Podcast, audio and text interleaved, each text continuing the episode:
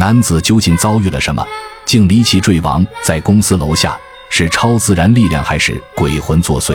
这里面到底发生了什么诡异离奇的事情？《诡案实录之诡异的跳楼》继续为您更新。师徒四人在监控室里调阅了职员见鬼时间的监控视频，可当看到视频后，才发现那些见鬼的描述并非空穴来风编造的。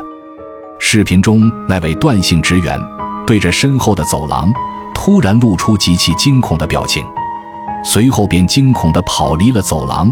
似乎真的遇到了鬼，而那位张姓职员也同样有着诡异的行为。视频中，他正抱着资料走路，突然身体却诡异地僵住了，紧接着便一屁股坐在了地上。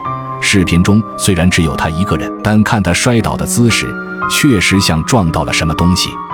秦头几人看着视频中两位职员诡异的行为，都觉得他们说的话并非假话，但也不敢就此肯定有鬼的事实。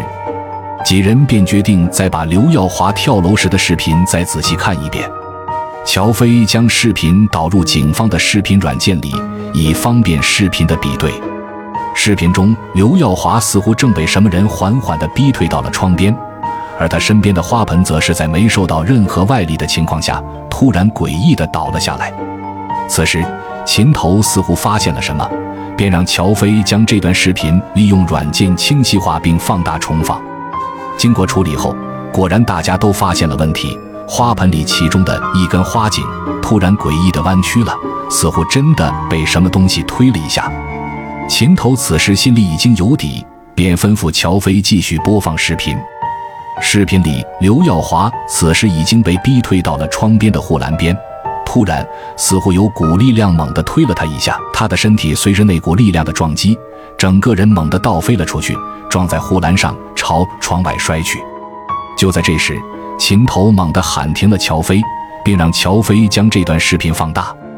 当几人看到处理过后的视频时，皆是大吃一惊。大家都很清楚地看见刘耀华胸前的衣服在倒飞出去的瞬间出现了个手掌形状的凹陷。此时，所有人都意识到这个案件里不可否认地出现了灵异现象。随着那股力量的一推，刘耀华便摔下了楼。他三十五岁的生命就此终结，可那鬼魂真的是因为死后职位被顶替，心有不甘就回来杀人吗？如果真的是这样，秦头他们几人又能怎么做？这处处透露着诡异的案件，让几人一时也是无法接受。于是几人决定再仔细的寻找下线索，看看是否有什么遗漏。秦头随即吩咐胡不凡和乔飞去查查袁振海的死因。而他则与风队赶回了局里的法医科。刘耀华的尸体经检查，排除了酒精、药物等造成的坠楼，但法医却建议秦头二人看看刘耀华的随身物品。两人来到放置死者随身物品的物品台前，仔细地观察起来。其中，物品里的一张黄符纸引起了秦头的注意。这张符，秦头与风队两人再熟悉不过了，是种专门避鬼的符咒。此时，秦头又有了发现，那是把车钥匙，上面拴着个奇怪的事物，是个飞剑的箭头，这让琴头非常奇怪。按说这东西并不美观，怎么会有人把它当做装饰物？而且看箭头的磨损程度，显然有被使用的痕迹，应该是使用后从箭上拆下来的。琴头根据箭头的形状分析，箭头应该是属于一种叫做大黑鹰的弓弩上使用的。而这种强力弓弩是妥妥的违禁品。看到这种情况，两人明白死者刘耀华估计也不是什么善茬。此时，胡不凡和乔飞也调查完袁振海的死因赶了回来。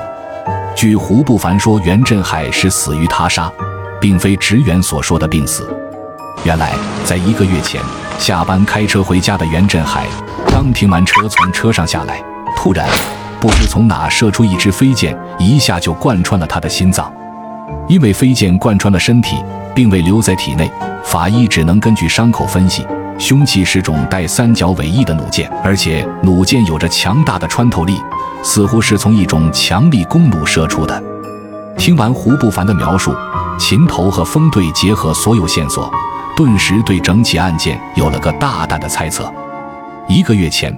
刘耀华因垂涎上司袁振海的职位，便用强力弓弩射杀了袁振海，顺利地顶替了他的职位。而袁振海死后，心有不甘，化成厉鬼将刘耀华从窗户推了下去。